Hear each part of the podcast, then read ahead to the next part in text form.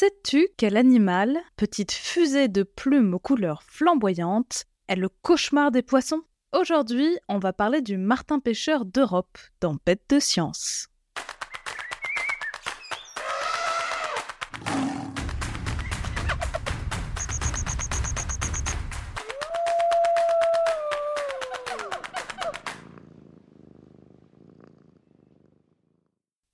Prends tes jumelles et des chaussures étanches. Aujourd'hui, on va se balader en zone humide.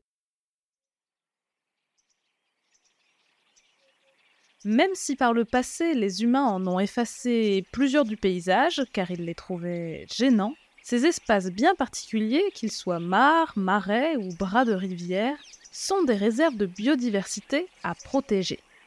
Ils servent de refuge à une multitude de plantes et d'animaux qui dépendent entièrement de la quantité d'eau qui s'y trouve.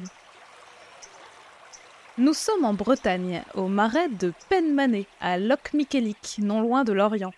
Sitôt passé le panneau de ce site naturel protégé, qui rappelle quelques règles de bonne conduite, nous avançons sur un chemin aménagé. Ce sentier a été tracé pour éviter que nous ne mettions les pieds n'importe où. Là-bas, au loin, ce trait bleu horizontal que tu vois c'est la mer. Et de part et d'autre, où nous avançons, c'est un marais qui nous entoure. En plus de l'étendue d'eau, on voit des petits îlots recouverts de végétation, et au-delà, c'est la forêt. Autant te dire que c'est le paradis ici pour de nombreux oiseaux. Les migrateurs y font escale. En hiver, avocette, vanneaux huppés, spatules et canards variés y reposent leurs ailes fatiguées. En été, ce sont de nouveaux habitants que l'on peut y croiser des hautes plantes émergent de l'eau, comme les joncs ou les roseaux. Ces végétaux prêtent leur nom à ce paysage typique que l'on appelle une roselière. Hé, eh, là Tu vois ces petits oiseaux qui bondissent entre les grandes tiges? Il y en a plein Regarde comme ils sont agiles. Si leur petite taille et leur couleur plutôt fade ne les fait pas sortir du lot, c'est une autre affaire avec leur nom à rallonge rousserolle, effarvate, panure à moustache et autres fragmites des joncs règnent en maître ici. Tiens, tu entends? Lui, c'est la marotte des fans d'oiseaux. C'est un mâle gorge bleue à miroir qui donne de la voix. Regarde aux jumelles, il est juché tout en haut du roseau et chante aussi fort qu'il le peut en montrant son beau plastron bleu et orange pour attirer les femelles on ne peut pas le louper. Notre héros du jour, toutefois, n'est pas la gorge bleue, mais un petit oiseau, lui aussi paré d'une tenue éclatante. Avançons légèrement pour sortir des roseaux et nous approcher de l'eau. Il adore les coins poissonneux et il a ses petites habitudes. Une fois qu'il a repéré un bon perchoir, c'est facile de l'y retrouver. Je l'ai vu il y a quelques jours. Si l'on attend un peu, il devrait repasser. Oh, tu l'entends? Ce cri strident, c'est lui. Il défend son territoire et vole à pleine vitesse au-dessus de l'eau pour rappeler à tout le monde qu'il est chez lui. Il faut un bon coup d'œil pour le voir, car il file comme un bolide.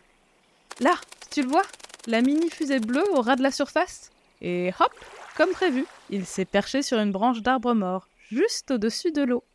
Tiens, profitons qu'il soit posé pour mieux l'observer. Prends les jumelles pour apprécier ses couleurs d'un peu plus près.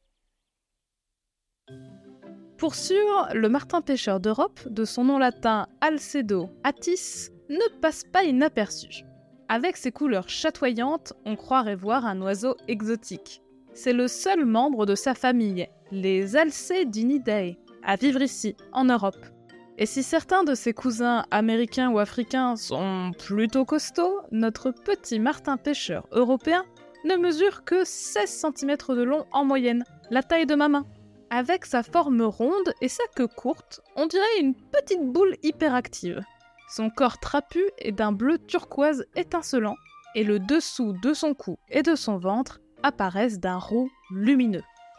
Et si tu regardes bien, tu pourras apercevoir une tache blanche sur son cou, de chaque côté de sa tête, ainsi que sur sa nuque.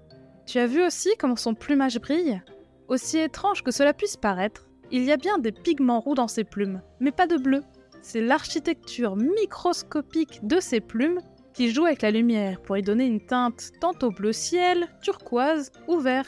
On appelle ça une couleur structurelle et on la retrouve chez pas mal d'animaux qui présentent du bleu. C'est dingue, non? Et regarde un peu son bec, qui ressemble à la lame d'un poignard. Si tu l'étudies avec attention, tu pourras connaître le sexe de son porteur. Si le bec est entièrement noir, c'est un martin. Si le dessous de son bec est orange, c'est une martine. Pratique? Mais ce petit oiseau n'est pas uniquement beau, c'est aussi un pêcheur hors pair. C'est de là qu'il tient son nom. Nos voisins britanniques l'appellent même Kingfisher, le roi pêcheur. Regarde-le, il tend le cou et fixe la surface de l'eau. Il a dû repérer son futur repas. Hop, il décolle et plonge en piqué. Il ressort quelques instants plus tard et se repose sur la même branche avec un petit poisson dans le bec. Mais ne crois pas que l'affaire soit bouclée pour autant. Même s'il est petit, l'écailleux n'a pas vraiment envie de finir dans le gosier de l'oiseau, et il se débat comme il peut. Notre Martin passe donc aux choses sérieuses. Il tape le poisson contre son perchoir pour l'étourdir. Une fois, deux fois, trois fois, et paf Ensuite, il doit veiller à l'orienter dans la bonne direction, la tête dirigée vers son gosier pour réussir à l'avaler sans dommage et en une seule fois. Et gloups, englouti. Notre oiseau ne fait pas le difficile et mange tous les poissons qu'il peut attraper. Perches, gardons, ombres, verrons et même des brochets, les prédateurs des rivières. Mais bien sûr, il ne pêche que des petits formats. Impossible pour lui d'avaler un poisson de plus de 10 cm de long. La majorité de ces trophées mesurent entre 4 et 7 cm seulement. S'ils sont plus petits, sa langue est trop courte pour les pousser vers son gosier. Et plus gros, c'est l'étouffement assuré. Il doit donc compenser la petite taille de ses repas par une pêche euh, soutenue. Plus de 10 poissons par jour en moyenne. Et à la mauvaise saison, ça peut être plus. Pour résister au froid, il lui faut manger la moitié de son poids chaque jour. Quel boulot Pour arriver à ses fins, il faut bien viser. Tout comme le poisson archer dont je t'ai déjà parlé, qui doit ajuster son crachat quand il est sous l'eau pour atteindre les insectes à la surface, le martin pêcheur, lui, doit repérer finement ses proies sous-marines. Et en étant placé au-dessus de la surface, il voit toujours les poissons un peu décalés par rapport à leur position réelle. À lui de calculer le bon angle pour frapper efficacement. Il doit aussi faire vite, car il ne peut pas rester sous l'eau longtemps. Une fois sous la surface, une paupière spéciale, opaque et légèrement bleutée, vient recouvrir son œil. Elle le protège, mais réduit aussi considérablement ce qu'il voit. Il frappe donc à l'aveuglette et attrape tout ce qui se trouve à la portée de son bec. Heureusement pour lui, vu qu'il vise bien, c'est souvent un poisson. Grâce à l'air emprisonné sous ses plumes, il remonte rapidement à la surface comme un ballon. Impossible pour lui de plonger profondément comme le fou de bassin ou le cormoran. Il ne pêche qu'à 1 mètre de profondeur, grand maximum, et se limite souvent à 25 ou 30 cm d'eau. Tiens, d'ailleurs, notre plongeur repart pour un tour. Et plouf, il replonge. Dommage, cette fois, il remonte bredouille. Ça ne marche pas à tous les coups. Il redécolle comme une fusée et s'éloigne à toute vitesse en poussant un petit cri perçant. Il doit sûrement visiter un autre de ses reposoirs. Bonne chance, petite flèche bleue Comme tu as pu le voir, et même s'il peut aussi grignoter quelques insectes tout tard, le martin pêcheur européen dépend énormément de la quantité de poissons disponibles. Pour lui, la période la plus compliquée de l'année est sans aucun doute euh, l'hiver. Car oui, il ne part pas en migration, contrairement à d'autres oiseaux qui passent la mauvaise saison au chaud. En restant sur place, les individus conservent leur territoire, qui est une ressource précieuse pour se trouver des amoureux et des amoureuses, et fonder une famille au printemps suivant. Le hic, c'est que si l'hiver est très froid, les cours d'eau peuvent geler, et les poissons deviennent alors inaccessibles. Même l'automne peut être compliqué. S'il pleut beaucoup, l'impact des gouttes d'eau trouble la surface et il devient impossible d'observer les poissons. Si les conditions sont trop rigoureuses, ces chasseurs pourtant hors pair peuvent tout simplement mourir de faim. Même s'il est protégé partout en France et en Europe, et que sa population semble stable depuis les années 2000, ce petit oiseau reste très dépendant de l'état des rivières et marais où il vit. Or, comme je te le disais, ces écosystèmes sont très sensibles aux activités humaines et à la pollution de l'eau. Il faut donc rester vigilant pour garder les zones humides en bonne santé et pour que les martins pêcheurs continuent longtemps leur course-poursuite au ras de l'eau. Pêcheur talentueux, minifusé et coloré, le martin pêcheur est plutôt du genre solitaire. Il défend farouchement son territoire contre les intrus et ne tolère la compagnie de ses congénères que quand il s'agit de faire des bébés. Et crois-moi, en la matière, notre Martin est un champion de séduction. Pour charmer sa belle, le mâle lui offre de délicieux poissons qu'il lui tend, la tête vers l'extérieur pour qu'elle les déguste facilement. Si elle accepte son offrande, c'est comme s'il se disait oui. Le couple ne part pas du tout en lune de miel, mais il se met aussitôt à l'ouvrage pour creuser dans les berges un terrier. Et oui, nos oiseaux ne font pas de nid, ils jouent les terrassiers. Et tu t'en doutes, ce n'est pas franchement pratique de creuser un tunnel sans pouvoir se poser.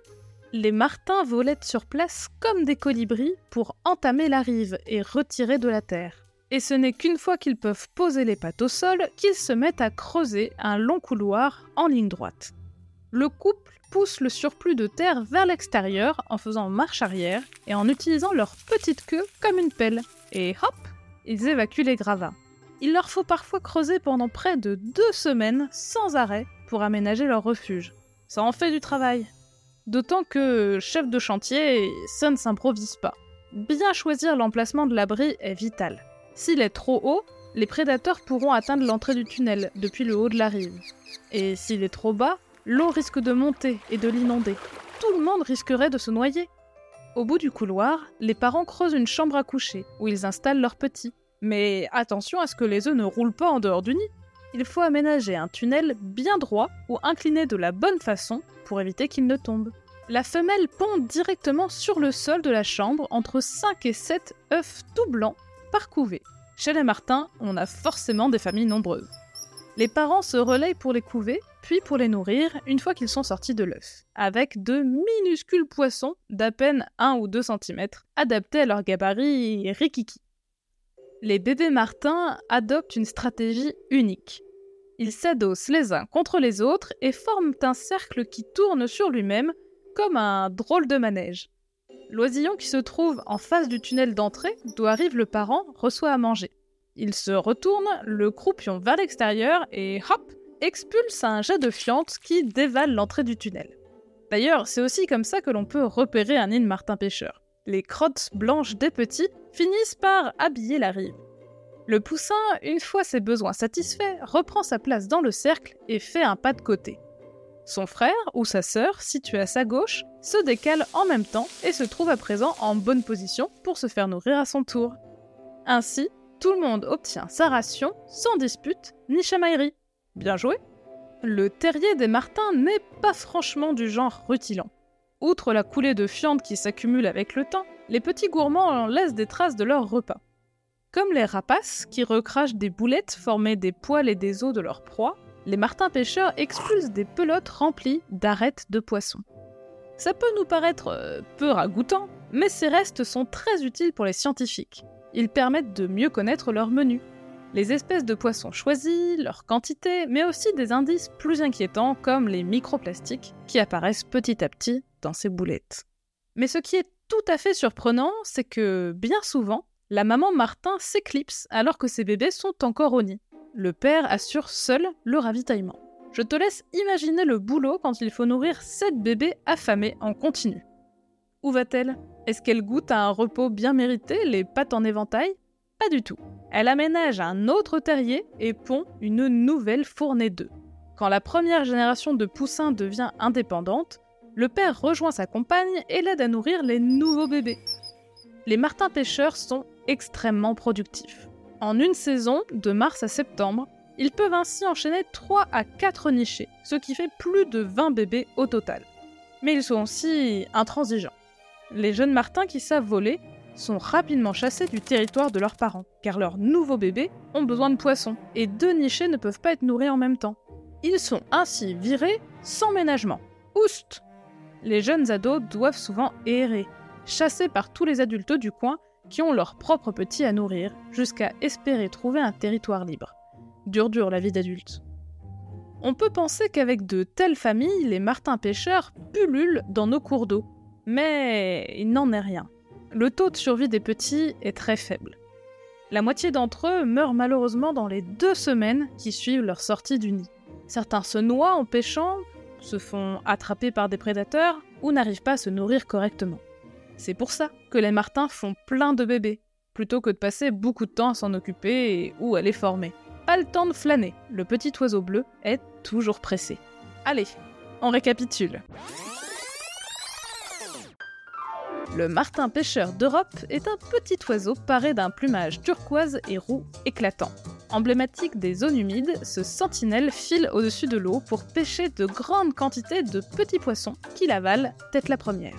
Solitaire, il défend farouchement son territoire et ne supporte la compagnie que le temps de faire des petits. Le couple de Martin pêcheurs creuse péniblement un à plusieurs abris dans les parois des rives, où ils élèvent 5 à 7 bébés par niché.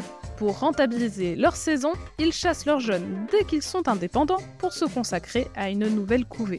Même si les bébés sont nombreux, la vie est difficile pour nos jeunes pêcheurs et seul un petit nombre d'entre eux atteindra l'âge adulte. C'est la dure loi de la rivière. Alors, pas si bête le martin pêcheur?